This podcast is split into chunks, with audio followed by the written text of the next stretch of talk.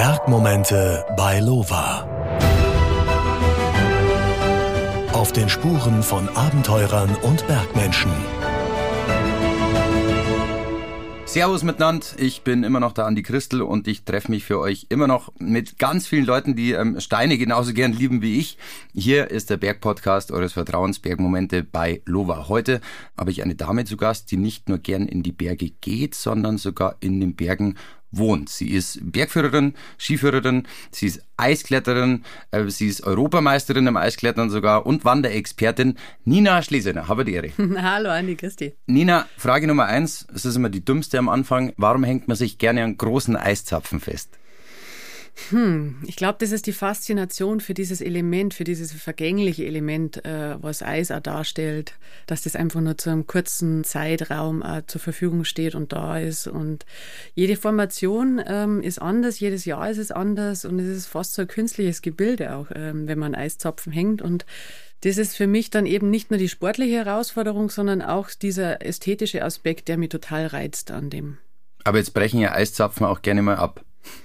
Ja, das äh, versuche ich natürlich tunlichst zu vermeiden, dass die abbrechen, weil weil ich ja äh, nicht will, dass ich da dann runterfall. Ist denn schon mal einer abgebrochen, während du dran Kind bist? Ja, natürlich ist schon mal einer abgebrochen und man muss auch vorher schauen oder beziehungsweise währenddessen, dass man klettert, dass man auch Eiszapfen, die vielleicht einen gefährden, also den Kletterer oder den Sicherer, dass man die dann halt auch mit, mit dem Eisgerät dann so ein bisschen wegschlägt und abschlägt, weil es ist ja auch sehr viel Anraum dran oder ähm, Eiszapfen, überflüssige, die man nicht braucht und dass man das ein bisschen freiräumt. Also da, wenn man im Eis ist, dann fliegen da schon etliche Zapfen über.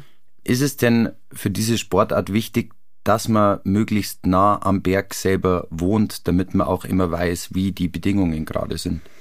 Also sagen wir mal, beim Eisklettern ist es schon von Vorteil, weil es ja schon äh, bestimmte Bedingungen haben muss, damit das Eis wächst. Also man muss kontinuierlich ähm, Minusgrade haben und ähm, es soll kein zu trockener Herbst zum Beispiel sein, weil dann wächst das Eis zum Beispiel auch nicht so gut. Die Eisfälle, das sind alles so Komponenten, die einem natürlich, wenn man in der Gegend auch wohnt, äh, zugutekommen. Und da hat man natürlich dann immer halt die besten Informationen. Jetzt wurde ja Skitouren gehen, sage ich mal, in den letzten Jahren zu einer Art Trendsportart. Also mhm. immer mehr Leute kaufen sich ja Skitourenausrüstung. Ist das beim Eisklettern auch schon zu beobachten? Es ist auf jeden Fall zu beobachten, dass eine große Faszination dem Eisklettern gegenüber stattfindet. Also von den Menschen, die Sport treiben, beziehungsweise die eher in die Berge sind. Oft ist aber so, dass das dann halt mit der Zeit auch nachlässt, weil es ja doch auch ein bisschen äh, gefährlich ist und man muss schon sehr bedacht äh, an das Ganze rangehen und sagen wir mal, deswegen driften vielleicht da wieder mehr wieder ab oder verlassen dieses Spielfeld dann auch wieder und widmen sich dann eher halt ungefährlicheren äh, Sportarten. Ja, das ist ja nichts, was man mal neu ausprobiert, oder? Also ich meine, du musst dich ja schon in gewissermaßen vorbereiten. Was braucht man denn für eine Ausrüstung überhaupt dafür? Also kannst du mir erklären, wie du dich auf so einen Tag vorbereitest, wenn du Eisklettern gehst? Was hast du da dabei? Was braucht man da? Man braucht natürlich immer Steigeisen, steigeisenfeste Bergschuhe, die ja natürlich sehr warm äh, sind. Also das sind schon gefütterte Bergschuhe, müssen das Spezielle sein. Auch. Klettergurt, also man braucht normale Kletterausrüstung, die man im Sommer dann auch hat, also sprich Expressen, also Karabiner. Schlingen, ein Gurt braucht man, Helm auf alle Fälle, ist ganz wichtig auch beim Eisklettern. Und dann halt die Eisgeräte. Ohne die kommt man nämlich an Wasserfall ein bisschen beschwerlich hoch, sagen wir so. Was heißt Eisgeräte? Also die Teile, mit denen man sie hackt? Genau, die Eispickel. Die Eispickel. Ja. Jetzt bist du aber nicht nur Eiskletterin oder ähm, Eiskletter-Europameisterin mhm. 2011. Mhm. Wie wird man das denn eigentlich? Muss man da ganz schnell hochklettern einfach, oder? schnell ist auf jeden Fall auch ein Aspekt, der gut ist, wenn man bei den Wettkämpfen ist. Na, es geht eigentlich nach den Schwierigkeiten. Und nach der Zeit natürlich, weil ähm, wenn jetzt zwei Athleten gleich stark sind oder gleich weit kommen, dann entscheidet natürlich äh, die Zeit im Nachhinein danach, wer, also es wer geht, schneller ist. Es geht darum, wie weit man hochkommt. Ja, genau. Und also das ist natürlich ähm, so ein Schwierigkeitsparcours, der da baut wird, beziehungsweise mit Eiselementen konstruiert wird. Und da ist es halt so die Herausforderung, dass je, je höher man kommt, desto, desto äh, weiter kommt man natürlich. Und dann zählt halt nur die Zeit, in was für Zeitspanne man äh, das erklettert.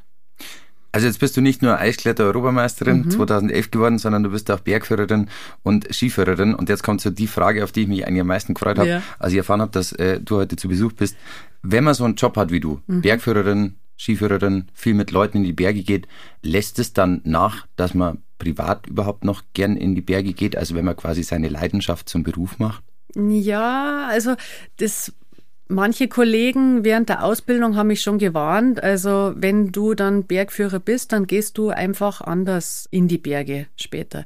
Das fängt schon mal an, dass du viel mehr Gefahren siehst als vorher. Also du siehst eigentlich nur noch Gefahren und was man eigentlich ähm, vorher eigentlich nicht so gehabt hat. Und äh, manche sagen auch, man verliert so ein bisschen die Lust an dem Ganzen. Wobei ich sagen muss, das ist bei mir eigentlich nicht so der Fall. Ich mache es aber auch nicht 365 Tage im Jahr. Also ich führe jetzt halt natürlich schon regelmäßig, aber es gibt wirklich Kollegen, die führen 45 Wochen im Jahr und die haben weder Lust noch Zeit, auch selber dann in die Berg zu gehen, weil man hat ja, man muss ja sein alltägliches Leben ja auch noch in irgendeiner Weise stemmen. Aber muss sagen, ich gehe immer nur wahnsinnig gerne in die Berg, weil ich einfach eine totale Leidenschaft fürs Klettern habe. Und das mache ich mit meinen Gästen ja nicht so viel. Weil die meisten, die ich habe, die mögen jetzt zum Beispiel die Warzmann-Überschreitung machen oder Warzmann-Ostwand. Das sind so die Touren, die eigentlich am häufigsten äh, von mir geführt werden.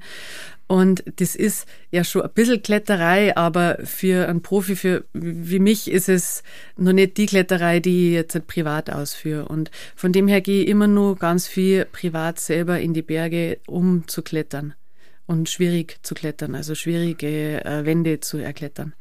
Aber du sagst jetzt die, die Watzmann-Ostwand zum Beispiel. Also das ist jetzt auch nichts für jeden. Ich sage. Nee. mal, man sollte schon ein bisschen schwindelfrei sein Ja. und so. Was machst du denn jetzt, wenn da der Scheich aus Dubai dasteht und sagt, ich mag die Ostwand gehen? Also wie, wie liest man denn, welche Erfahrungen die Leute überhaupt schon haben? Fragt man die da oder findet man das durch einen Test raus? Ja, also es gibt ein gewisses Anforderungsprofil. Ähm, diejenigen, die das machen wollen oder die die, die Watzmann-Ostwand machen, also klettern wollen, die müssen mir dann erst einmal sagen, was sie schon vorher halt alles gemacht haben, was für Berge und was für Touren zum Beispiel, wie viele Jahre sie schon in die Berg gehen. Und das kann ich natürlich dann auch nicht nachprüfen, wenn die mir das einfach schreiben oder äh, erzählen. Und dann ist es so, die ersten eineinhalb Stunden eigentlich von der Tour oder die ersten zweieinhalb Stunden ist so das Gelände, wo ich eigentlich dann den Gast prüfe. Ich schaue mir den an, wie geht er, wie verhält er sich, wie fit ist er, das merkt man ja gleich, wenn man mit ihm spricht, ähm, kommt er außer Atem, wie tritt er auf Steine, wie trittsicher ist er, rutscht er vielleicht aus? Und das ist für mich dann so die in den ersten zweieinhalb Stunden ähm, da merke ich, schafft er das, schafft er das nicht, ist er äh, kompetent genug, ähm, kann man sich das zutrauen? Und wenn nicht, dann muss ich natürlich umdrehen. Kommt das auch äh, immer wieder mal vor? Ja, doch schon.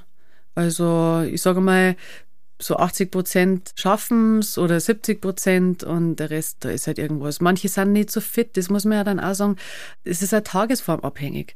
Manche sind so nervös, die, die, dann schlafen sie nicht, dann haben sie völlig, dann dreht der Magen durch, dann haben sie Durchfall in der Früh und ja, und, und die stellen sie wirklich so oder setzen sie so unter Druck, dass die würden das schaffen, aber ähm, sind einfach so nervös, dass das einfach, ja, dass das alles durcheinander kommt und dann, ja, und dann geht's halt nicht. Ein bisschen schlecht, wenn man in der Ostwand drin hängt und aufs Klo muss. Ja, das ist jetzt nicht der beste, der beste Ort, um aufs Klo zu müssen. Themenwechsel. Ähm, sind die dann sauer auch manchmal? Also ähm, ist es immer dann im beidseitigen Verständnis, beziehungsweise verstehen die dann, hey, ich habe keine Kraft mehr oder ähm, mhm. gibt es da dann eine Diskussionen am Berg? Also die meisten verstehen es schon. Und äh, manchen muss man das schon deutlicher erklären. Also wir haben einmal was ganz witzig, da waren wir auf der Spaghetti-Runde im Wallis. Also das sind dann so 13 Viertausender, die man da am Stück macht in einer Woche oder in, in ein paar Tagen. Und am letzten Tag war es halt so schlechtes Wetter und dann haben wir das nicht gehen können.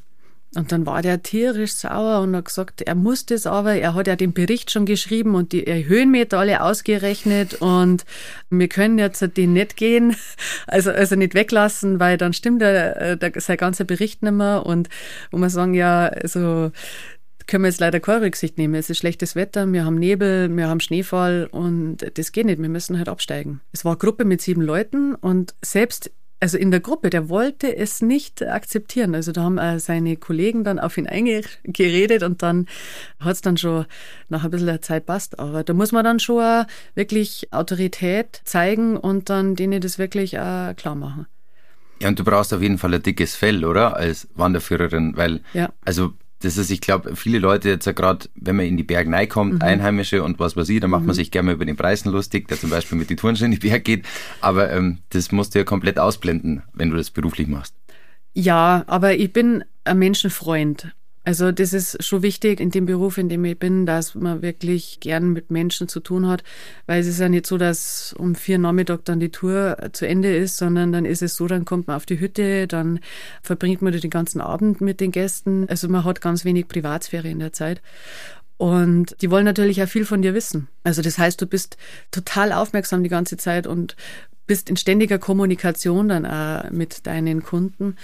Und ja, aber wie gesagt, also ich mache da jetzt keinen Unterschied, ob das jetzt der Einheimische ist oder Gast oder von, von wo der her ist. Also es ist äh, meistens so, dass das total interessante Charaktere sind. Also wenn man denkt, ich kann eigentlich aus jeder Führung und aus jedem Kontakt und Bekanntschaft mit meinen Kunden kann ich eigentlich was Positives auch rausziehen, weil es also wirklich ganz interessante Menschen sind. Jetzt erzählst du wahrscheinlich oft die gleichen Geschichten von dir, den jeweiligen mhm. Leuten, aber du erfährst ja auch viele Geschichten, wie du gerade gesagt hast. Was ja. sind dann da so die spannendsten oder die, die hängen geblieben sind, die interessantesten ja. Menschen, die du in die Berge geführt hast?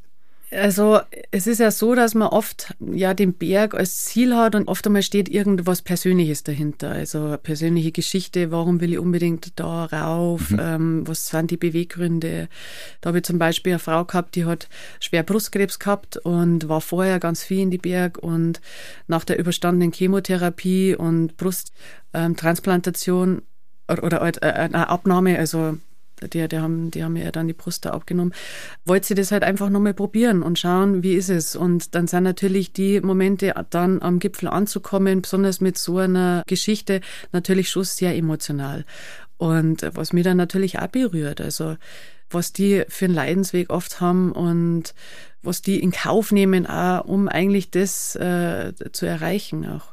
Wir haben aber auch schon einen Heiratsantrag dann am Gipfel gehabt, der war auch total emotional und also es ist echt schön, ähm, das alles zu sehen. Und am Berg ist es halt so, da ist der Mensch halt also ehrlich. Ähm, man kann sich nicht mehr in hinter Fassade verstecken, sondern man tritt aus der Komfortzone raus, wenn man oft einmal solche Touren macht, besonders wenn man mit Bergführer unterwegs ist, weil dann mhm. nimmt man sich ja den Bergführer, weil man das selbst nicht schafft. Das heißt, die Menschen sind die, also sagen wir mal, denen einer Innenleben wird so nach außen gestülpt, weil die ja, die können nichts mehr verbergen am Berg. Am Berg bist du halt genau so, wie du als Mensch einfach bist. Und das ist schon interessant, was da so rauskommt.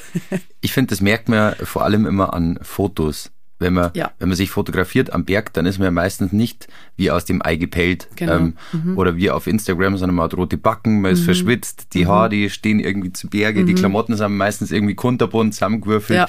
Wie ist das bei dir so? Also hast du dir einen gewissen Style überlegt am Berg oder bist du auch eher so Fabrikat Wurscht, Hauptsache es ist halt warm. Ja, ich habe natürlich so meine Standardkleidung, die ich dann eigentlich den ganzen Sommer oder den ganzen Winter übertrage.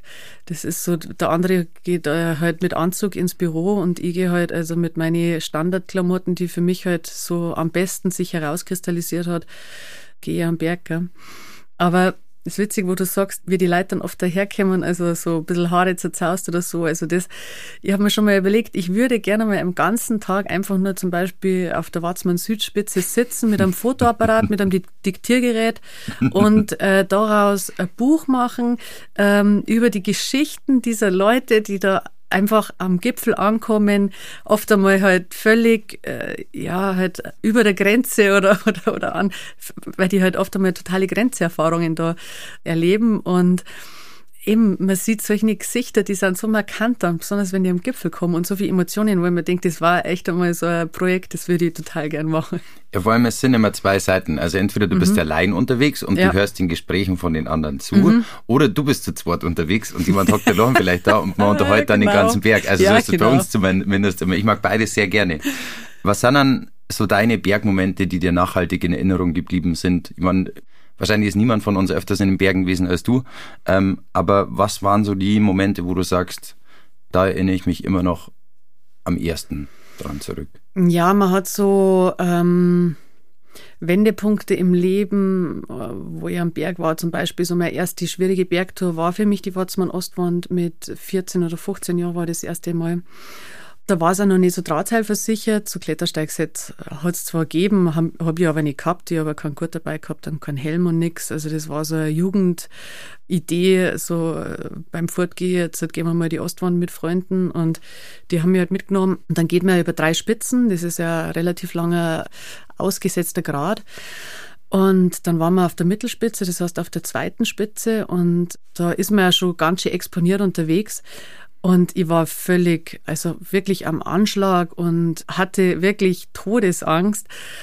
Und meine Freunde haben das natürlich mitbekommen und haben gefragt, ja, äh, sollen wir umdrehen? Habe ich gesagt, das ist mir scheißegal, ob wir umdrehen oder nicht, weil ich stirb halt sowieso. Mhm. Ob ich jetzt zurückgehe, wieder den gleichen Weg, den ich schon kannte, habe ich gesagt, oder nach vorn gehe, ich gehe einfach, ich gehe zu und äh, ich habe mit dem Tag schon abgeschlossen und dann mit der Ankunft auf der Südspitz hauchte wieder so ein bisschen Leben in mich ein. Und ich war so stolz an dem Tag und ich war wirklich so überwältigt von dem, was ich selbst leisten kann, besonders in dem Alter, wo man so Jugendlicher ist, wo man noch gar nicht so weiß, was steckt eigentlich in mir, was habe ich für Potenzial oder und an dem Tag bin ich wirklich über mich hinausgewachsen. Und ähm, das war so wirklich eine Initialzündung für mich und ein ganz ein markantes Bergerlebnis, was mir mein restliches Leben auch geprägt hat und was ganz tief in mir auch sich natürlich auch verwurzelt hat. Da warst du aber noch ein bisschen jünger mhm. als jetzt. Also man wird schon ja. vorsichtiger im Alter, natürlicherweise wahrscheinlich. Oder würdest du das ja, nicht Ja, vorsichtiger. Also ein weiteres Bergerlebnis, was mich total geprägt hat, war zum Beispiel, dass man in Amerika einen, einen, relativ großen Big Wall, also Big Wall heißt der hohe Wand, so 1000 Meter Wand, ein El Cap heißt der, also im Yosemite Valley ist so, so eine mhm. riesige Wand, die wird eigentlich innerhalb von drei bis fünf Tagen durchstiegen. Da haben wir so eine Tagesbegehung gemacht mit 17 Stunden nonstop klettern und das äh, sage ich natürlich, also ich weiß nicht, ob man vorsichtiger wird, weil also das Niveau steigert sich ja immer. Und von dem her, es wird ja immer schwieriger. Natürlich wäre ich wär vielleicht umsichtiger, ja, und ein bisschen vorsichtiger, aber die Bergerlebnisse äh, mindern sich dadurch natürlich nicht. Ja. also das, dadurch, dass du mehr Erfahrung hast, gehst du einfach auch komplexere Sachen. Ja, ja, genau. Mhm. So wie eben äh, dieser Big Wall in Amerika, das war also wirklich was ganz was Außergewöhnliches. Da sind wir um 1 Uhr in der Früh sind wir da eingestiegen und die ganze Nacht klettert und dann einen ganzen Tag durch und glaube, um 8 Uhr abends sind wir ausgestiegen und haben dann vier Stunden Abstieg dann gehabt und das war wow. Also da merkt man dann erstmal, was in, in einem steckt auch und was der Körper alles so leisten kann. Inwieweit unterscheiden sich denn so Bergtouren im Ausland zu denen bei dir vor der Haustür? Also, was für mich ganz markant war oder was sie tief eingeprägt hat, war damals auch in Madagaskar zum Beispiel. Madagaskar hat fast keine ja, Rettungsmöglichkeiten. Man kann eigentlich, man kann vielleicht selber Erstversorgung machen, aber das spricht, wenn ich in die Berge mich holt da keiner raus. Ähm, wenn ich mal was brich oder wenn, wenn ich schwere Verletzungen habe, dann muss man wirklich damit rechnen, dass man dann natürlich äh, die Konsequenzen halt direkt zu tragen hat, weil einfach keine sanitäre Versorgung in dem Land herrscht. Und ähm, da habe ich das erste Mal auch gespürt, wie das ist, auch das Gefühl, in sich auf einmal, also wirklich so eine elementare Angst zu verspüren. Wenn ich bei uns in die Berge weiß, ich, ich rufe die Rettung an und dann ist sofort jemand da. Ich kenne die ganze Umgebung wie meine Westentasche. Also da geht man ganz anders in die Berge. Man ähm, riskiert vielleicht dann mehr, wenn man zu Hause ist und da merkt man dann eben, wie Madagaskar, wenn man wirklich total ab vom Schuss ist und ein paar Tage braucht, bis man wieder in der Zivilisation auch zurück ist, dass das ein ganz anderes Bergsteigen ist. Du hast gerade erzählt, ähm, aus der Zivilisation draußen sein, mhm. ist mir auch, wenn man im Sommer auf die Alm geht zum Beispiel. Ja. Da ist mir auch komplett aus der Zivilisation draußen. Du bist auf der Alm aufgewachsen. Mhm. Auf der Schneibsteinalm. Ja. Und bist da immer noch sehr gerne zu Hause oder ja, zu Besuch. Wo ist dieser Ort und wie hat deine Kindheit da oben ausgeschaut? Also das Schneibsteinalm ist nicht ganz richtig, sondern Schneibsteinhaus, mhm. also Berghütten und drumherum sind relativ viel Almen. Ich bin da aufgewachsen, ähm, weil meine Eltern Bergwirte äh, waren oder Hüttenwirte von der Berghütte vom Schneibsteinhaus. Und die haben das bewirtschaftet, da war ich drei Jahre alt. Das heißt, ich bin da oben halt, also seit meinem dritten Lebensjahr eigentlich, ist das so meine Heimat geworden. Bis ich zur Schule gegangen bin, war ich eigentlich jeden Tag oben. Und dann halt auf jeden Fall immer die Wochenenden und die Ferien. Und das ist natürlich ein ganz anderes Aufwachsen, wenn man mitten in der Natur zwischen die ganzen Kier und zwischen dieser ursprünglichen Natur aufwächst und die auch selber auch noch sich erschließen kann und so spielerisch halt diese Natur erfährt, weil wir natürlich, unsere Eltern waren beim Arbeiten in der Hütte und wir waren halt draußen und äh, haben uns den Tag halt da zum Abenteuer gemacht, jeden Tag. Und das war schon wirklich ein ganz freies Aufwachsen. Allerdings habe ich natürlich auch immer direkte Resonanz von meinem Umfeld gehabt, also von der Natur. Also mhm. wenn ich halt irgendwo halt raufklettert bin, dann war keiner da, der mir halt irgendwie wieder runtergekommen hat, sondern dann habe ich das alles halt selber irgendwie mir halt, äh, also ich habe mich hätte dem Ganzen selber stellen müssen auch. und das hat mich schon sehr stark geprägt und ähm, bin mir sicher, das hat mich auch da so stark werden lassen auch natürlich. Wie war denn das damals für dich, wenn du nach einem Sommer auf der Alm dann wieder zurückgekommen bist in Orten unter. Also ich habe das ja einmal erlebt. Ja. Ähm, ich habe auch mal einen Sommer auf der Alm verbracht und das war, ich habe mal gesagt, der schlimmste Tag meines Lebens. Ja. dann plötzlich wieder mhm. im normalen Umfeld drinstehen, wenn Leute irgendwie Bücher für den Schulanfang und sowas kaufen und du denkst, also es ist alles voll zu stressig und das sind voll zu viel Leid. Wie war das für dich? Ja. Also ich habe dann mit 20, 21 und 22, die drei Jahre habe ich direkt auf der Alm dann verbracht, also auf der Nachbaralm neben dem Schneibsteinhaus und habe halt äh, natürlich die Milchwirtschaft, also halt Kühe gehütet und habe Kas gemacht und äh, Milch verarbeitet und habe aber in der Zeit auch studiert Sprich, das habe ich halt neben dem Studium gemacht und das war wirklich der Wahnsinn, wo dann mein erster Studientag wieder war. Wir haben am Tag davor haben wir abtrimmen, also halt sind wir mit den Kühe wieder ins Tal zurück und dann am nächsten Tag sind wir nach Innsbruck gefahren und ich war es war wirklich ein Schockerlebnis. Also wenn man vom Berg oben kommt, monatelang eigentlich, keine Medien hat, äh, natürlich hat man sein Handy, aber also die ganzen Einflüsse sind, also was im Tal sind, die haben mich wirklich fertig gemacht. Die Farben, der Stress, die Autos und eben dann die ganzen Menschen. Also da merkt man erst einmal in der Stadt, also unter wie viel Einfluss man steht eigentlich und unter wie viel Reizen, äh, also man tagtäglich eben also da auf einen einprasseln. Das ist wirklich ein Wahnsinn, wenn man diesen Kontrast einmal hat eben zu der Alm. Weil da oben brauchst du eigentlich nur was im Kühlschrank und dass deine Kier gut geht und wenn du kommst, dann hat, ähm, ja. braucht man gefühlt wieder viel mehr, obwohl man eigentlich gar nichts mag. Genau, also auf der Alm braucht man gefühlt 70 Wörter. Man verständigt sich eigentlich den ganzen Tag eh noch mit Lauten, wenn man mit den Kier unterwegs ist. Also, da muss man nicht einmal ganze Sätze Kurei, bilden. Kurei. Ja. Und ähm, ja, man braucht nicht viel. Gell? Also man, man versorgt sich ja im Grunde fast selber mit den Milchprodukten und man braucht ein bisschen Grundnahrungsmittel natürlich ähm, vom Tal dann rauf. Aber das war's dann auch. Man braucht dann auch gar nicht so viel Gesellschaft zum Beispiel.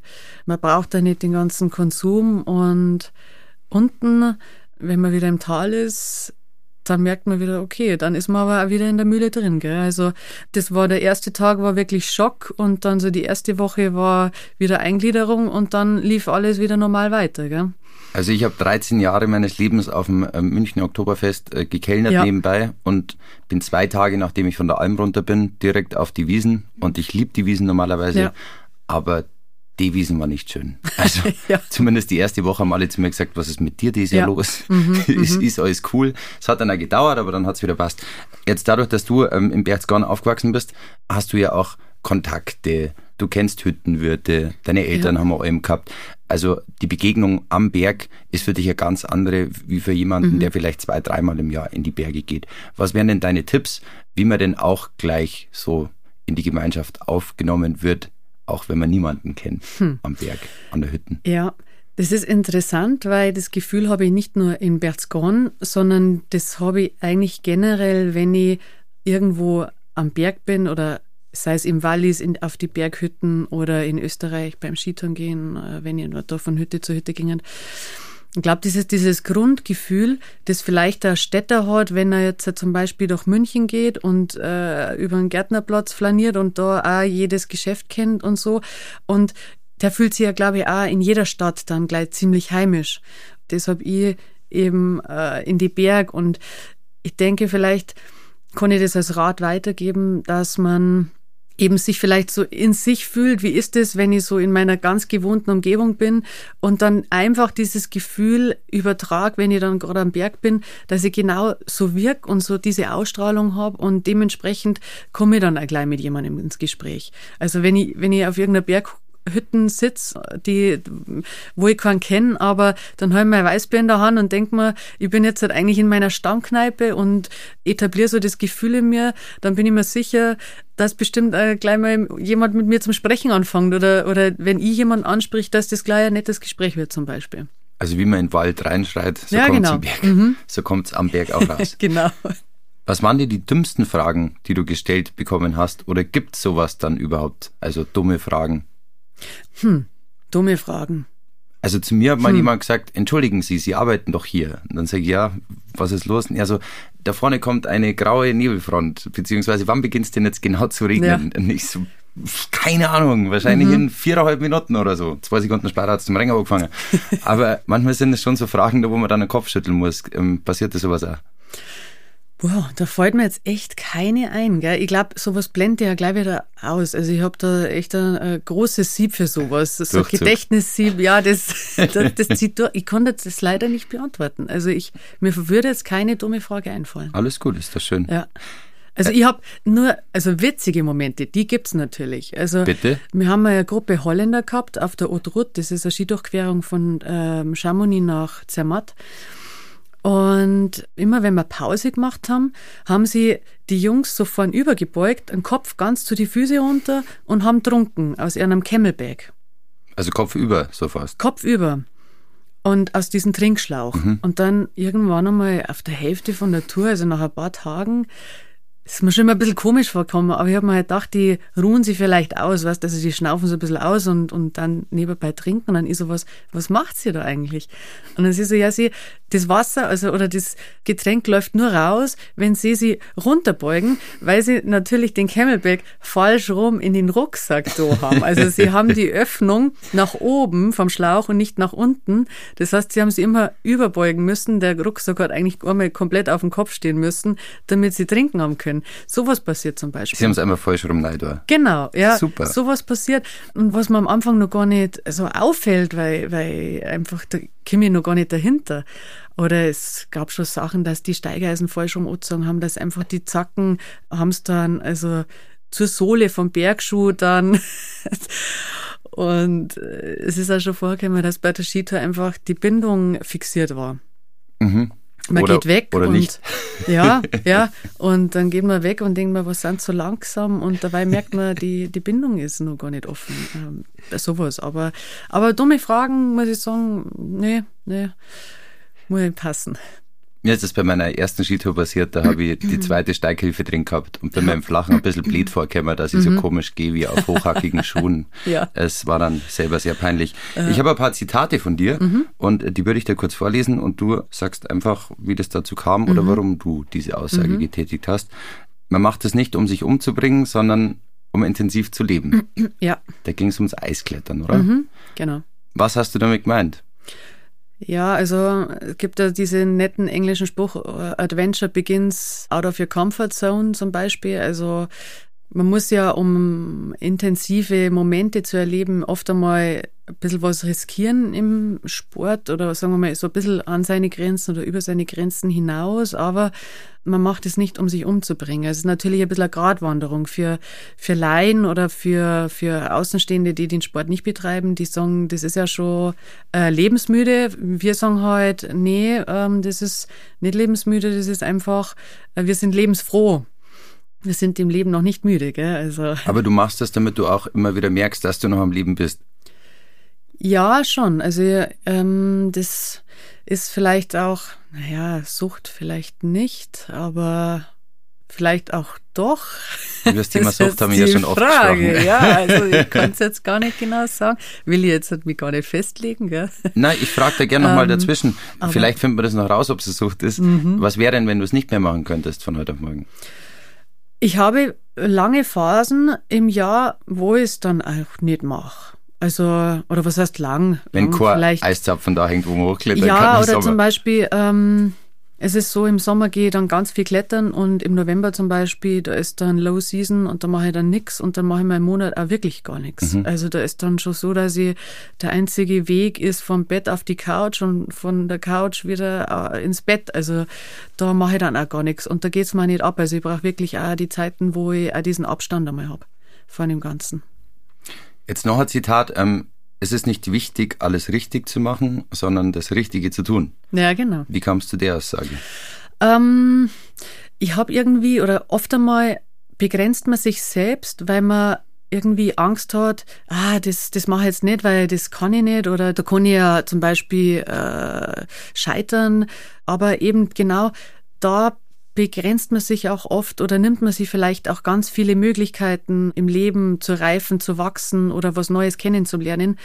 Und deswegen war es für mich äh, ganz wichtig, dieser Satz eben auch wenn, wenn ich mal, wenn es mal falsch läuft oder wenn ich irgendwo halt scheiter, für mich das Richtige, für mich fühlt sich's immer noch richtig an.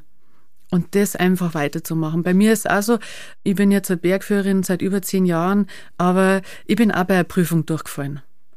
Das heißt, ich habe auch nicht, ich habe an dem Moment dann halt einfach mal nicht das Richtige, also, also, äh, also nicht alles richtig gemacht. Ich bin durchgefallen, aber für mich war es richtig, den Weg weiterzugehen. Und das habe ich gemacht, gell? Und das ist was, wo ich oft sehe, auch besonders beim Bergführen, auch wenn ich mit Kunden unterwegs bin, hat man das ja oft, die, die wollen das, haben aber trotzdem Angst, dass sie was falsch machen, nehmen sie dadurch zum Beispiel den Gipfel. Weil sie sagen, na, na, vielleicht, na, ähm, schaffe ich nicht. Wo ich sage, na, das ist bei uns in der Gesellschaft irgendwie so tief drinnen, das ist irgendwie, finde ich, also ein Irrglaube, man muss nicht alles richtig machen. Also öfter mal was Neues ausprobieren, auch wenn es man aufs Maul hat. Genau, ja. Man lernt ja im Endeffekt raus. Genau, Heute sind wir wieder schlau unterwegs. ähm, jetzt bist du aber nicht nur Eiskletterin oder in den Bergen unterwegs Mhm. als Kletterin, du bist auch Industriekletterin. Magst du mir kurz erklären, was du denn da machst? Ja, also wie gesagt, mein Ursprung kommt ja aus den Bergen, aber das kann man nicht nur in die Berge machen, sondern natürlich auch ähm, in der Stadt. Das heißt, ich kletter halt da auf die Dächer, beziehungsweise ich gehe erst einmal die Treppe hoch, gehe aufs Dach und ähm, mache da einfach Montagearbeiten, aber eben aus dem Seil und mit Klettergurt. Das ist immer das Utensil, das da nicht fehlen darf.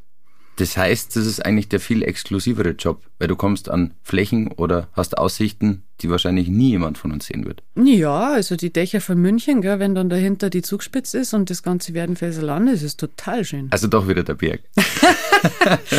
Ja gut, aber daneben ist ja auch dann das Rathaus, der alte Bäder und die Frauenkirche, Ja. also das ist natürlich auch schön. Also es ist eine schöne Abwechslung Ja, zum absolut. Leben in die Berg. Ja. Und dann hast du ähm, noch eine Berufung und zwar ähm, hast du jetzt auch Bücher geschrieben. Ja. Jetzt habe ich hier ein Skitourenbuch, deine schönsten Skitouren in den Berchtesgaden Alpen und Nina Schlesener, meine schönsten Touren rund um Berchtesgaden. Bei dir geht sehr viel um Berchtesgaden. Kommst Ja. du eigentlich überhaupt mal raus? Also gehst du auch mal in Garmisch oder im Allgäu oder muss es dann doch gleich der Trip nach Amerika sein? Na, ich bin auch gerne in Garmisch. Wie gesagt, Höllental, Zugspitz führe ich auch total gern. Ich bin gerne in Österreich, Dolomiten, Südtirol. Also ich komme schon viel rum, aber mein Spezialgebiet ist einfach Berchtesgaden. Und es wäre jetzt vermessen, eben über anderes Gebiet zu schreiben, weil ich mich im Berchtesgaden einfach am besten auskenne.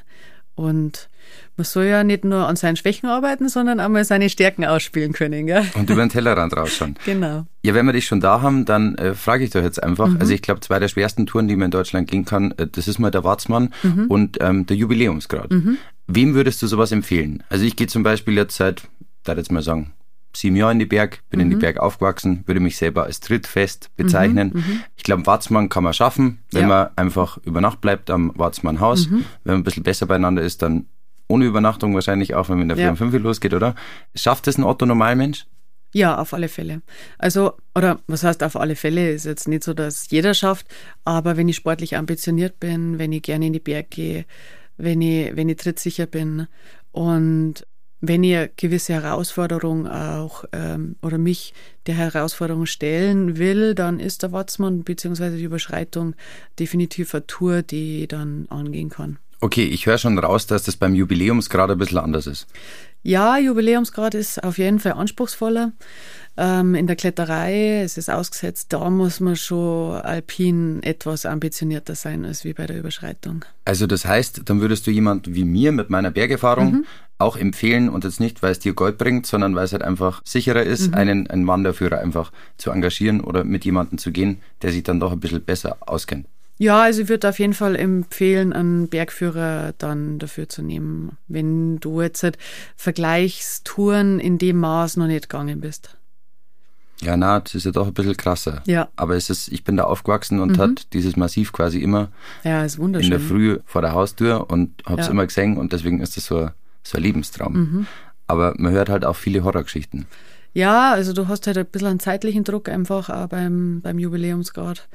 Und es ist halt eben auf die Länge gesehen einfach auch anspruchsvoll. Mit den Kletterstellen immer dazwischen. Okay, dann habe mhm. ich jetzt noch eine Frage zu dem Busausbau. Du hast ja auch einen wunderschönen ausgebauten Bus. Ja. Der ist ein bisschen älter. Selber mhm. ausgebaut? Den haben wir selber ausgebaut, ja. Und wie stehst du zu diesem ganzen Vanlife-Tourismus, den es gerade gibt? Heißt verständlich. Also, das ist wie mit dem Skitourentourismus, der boomt. Das ist auch verständlich. Das ist einfach was Schönes. Und äh, so jetzt halt den Vanlife-Tourismus, ist ja klar, wenn ich dann einfach in die Berg fahre und da stehen bleibe, mir einen Kaffee mache, die Tür aufmache und da eigentlich mein Wohnzimmer die absolute Bergkulisse da jetzt halt bietet und ich mitten in die Berg bin, das ist einfach ein cooles Erlebnis. Also ich verstehe es total. Auch zum Beispiel jetzt in dem Fall von mir, ich bin so viel unterwegs und schlafe in so vielen verschiedenen Betten das ganze Jahr über. Ich bin echt froh, wenn ich mein eigenes Bett habe und äh, nicht immer umbackeln muss und, und äh, meine Tasche von einem, von einer Hütte zur nächsten oder zum nächsten Hotel zum Beispiel und einfach in meinem, in meinem Bus alles drin ist. Ähm, das Kletterzeige, ich kann Skifahren, ich kann laufen gehen, also ich habe hab meine ganze Sportausrüstung drinnen und habe mein eigenes Bett, habe meine eigene Küche. Das ist schon was, was Tolles. Kann ich nur empfehlen. Genau, aber finden jetzt wahrscheinlich manche Grundstücksbesitzer äh, nicht an den schönen Plätzen. Ja, natürlich. Ähm, besonders Dolomiten zum Beispiel, wo eh ein Platz eine sehr begrenzte Ressource ist und die Italiener an und für sich ja, es ist eine Nation, die gern campt oder Caravan fährt. Das heißt, es ist schon sehr viel los. Verstehe total, dass das viele nicht toll finden. Auch besonders bei uns, auch, ich sehe das in Berchtesgaden, wir sind, die Infrastruktur ist von uns noch nicht so gegeben wir sind noch nicht auf so viel äh, Van-Touristen auch ausgelegt und dann ist das natürlich, ja, das ist, also da haben halt die Parkplätze jetzt schon bald äh, richtig voll auch von denen. Also, aber da muss man einfach dann halt eine Struktur schaffen, die das halt auch bietet, gell? Dass ich einfach mehr Stehplätze habe und einfach mehr Möglichkeiten, wo ich, wo ich dann natürlich ein Wasser auffülle, meine Chemietoilette entleeren kann und so. Also man muss miteinander Lösungen finden, ja, ja, sagst du, anstatt dass man sich gegenseitig bekriegt. Ja, Weil ich meine, es ist ja nix. nicht nur der Vanlife-Tourismus, es ist ja auch der Instagram-Tourismus, gerade bei euch ja. am Königssee. ja. Da gibt's ja. ja diesen äh, berühmten Spot, der dann sogar gesperrt wurde, äh, weil einfach zu viele Influencer, die keine mhm. Ahnung vom Berg haben. Wobei ich jetzt nicht sagen will, dass kein Influencer Ahnung vom Berg hat. Also ich glaube, ihr versteht schon, was ich meine. Ja, ja. Aber ähm, das nimmt ja alles ziemlich überhand. Ja, aber das ist natürlich dem geschuldet, dass wir einfach sehr viele auf diesem Planeten sind. Gell? Und jeder, wem erlaubt man es, wem verbietet man es, wer hat die Kompetenz und wer nicht. Gell? Also das ist total schwer, da jetzt halt irgendwie drüber zu richten über das Ganze. Gell? Es ist natürlich eine Entwicklung, die nicht erfreulich ist. Aber die ist natürlich auch dem geschuldet, dass jeder gern rausgeht und jeder gern was erlebt und natürlich auch schöne Bilder macht von diesen Plätzen. Es ist schwierig, weil ich kann nicht sagen, ich äh, bin befugt, aber die restlichen Leute nicht, gell? Und die dürfen das dann nicht. Wie wäre denn dein Lösungsvorschlag für ein besseres Miteinander in den Bergen? Ich glaube, das sehe ich bei uns besonders im Berchtesgaden, man muss sich einfach dann gewöhnen, dass mehr los ist und ähm, die Akzeptanz denen gegenüber auch, also meinen Mitberggehern, die, die muss einfach da ein bisschen höher sein. Also es ist bei uns auch skitourentechnisch extrem viel los in Berchtesgaden, auch an den Wochenenden. Ja, aber es ist so. Ich kann nicht als Einheimischer sagen, das sind meine Berge. Es ist halt nicht so. Wir haben halt einfach das Privileg, dass wir da neugeboren sind, aber deswegen können wir es kaum anderen verbieten. Ich glaube, es muss einfach, ja, der, das Empfinden, also es muss ein bisschen sensibilisiert werden, glaube ich, von den Leuten der Umwelt gegenüber, dass man einfach nicht überall hingeht, nicht überall reinfahren soll mit die Ski und, und dass man da vielleicht ein bisschen ein Gespür bekommt.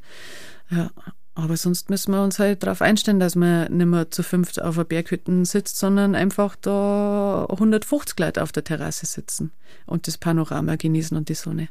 Also ein Gespür kriegen, aufeinander ja. zugehen, ja. anständig bleiben ja. und miteinander reden. Ja, ja, auf alle Fälle. Gibt es noch was, was dir die Leute mit auf den Weg geben magst zum Schluss?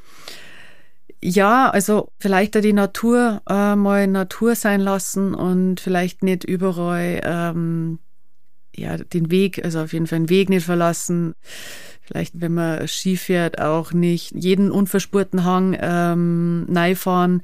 Eben, dass ich mir wirklich vorher, also vorher informiere, das ist ganz wichtig. Das war so ein Thema jetzt bei meinem Bergführer oder Skitourenführer, den ich geschrieben habe. Erst einmal schauen, wo sind die Schutzgebiete? Wo sind sensible Zonen? Was für äh, Tiere leben dort eigentlich? Das ist auch total interessant, dass ich mir einfach die Natur einmal so erschließe, weil sonst sehe ich sie eigentlich nur als Sportgerät. Also ich mag jetzt Skitour gehen und dann renne ich den Berg auf und dann fahre ich runter und gut ist. Aber das ist ja nicht so. Und es ist was Schönes, wenn ich mir ähm, mehrere Informationen darüber beschaffe. Eben, was für Tiere leben da, was für Pflanzen wachsen da, was für Bedingungen sind die ausgesetzt. Und das ist auch was wirklich sehr Interessantes, wo man denkt, vielleicht aufgrund dieser Informationen muss ich vielleicht dann gar nicht mehr in den Hang fahren, weil dann sehe ich auf einmal, okay, da sind Schneehöhlen von Schneehühnern, da sind Schneehasen Gliedmaßen, also Pfotenabdrücke. Okay, nee, das ist total interessant, das habe ich jetzt entdeckt und dann fahre ich da halt jetzt nicht rein und dann ähm, lasse ich da einfach die Natur mal ein bisschen unberührt. Also, also eher zum Beobachter werden als wie zum Konsument. Das wäre vielleicht auch was, was, was zu empfehlen wäre. Also ich merke, es macht, glaube ich, schon manchmal Sinn, dass man sich eine Bergführerin oder einen Bergführer rauslässt, weil ihr wisst dann doch ein bisschen mehr über die Berg wie wir autonormal Menschen. Ja, ja, ja. wir wissen halt die Geschichte und, und äh, von dem, also was alles dahinter steht einfach. Vielen lieben Dank für dieses entspannte Gespräch. Ja, bitte. Und ich sag danke. halt extra aus Berchtesgaden zu uns gekommen bist. So Nina Schlesener. danke, Andi. Habe dir, bleibt gesund. Ja, servus. Bergmomente bei Lova. Auf den Spuren von Abenteurern und Bergmenschen.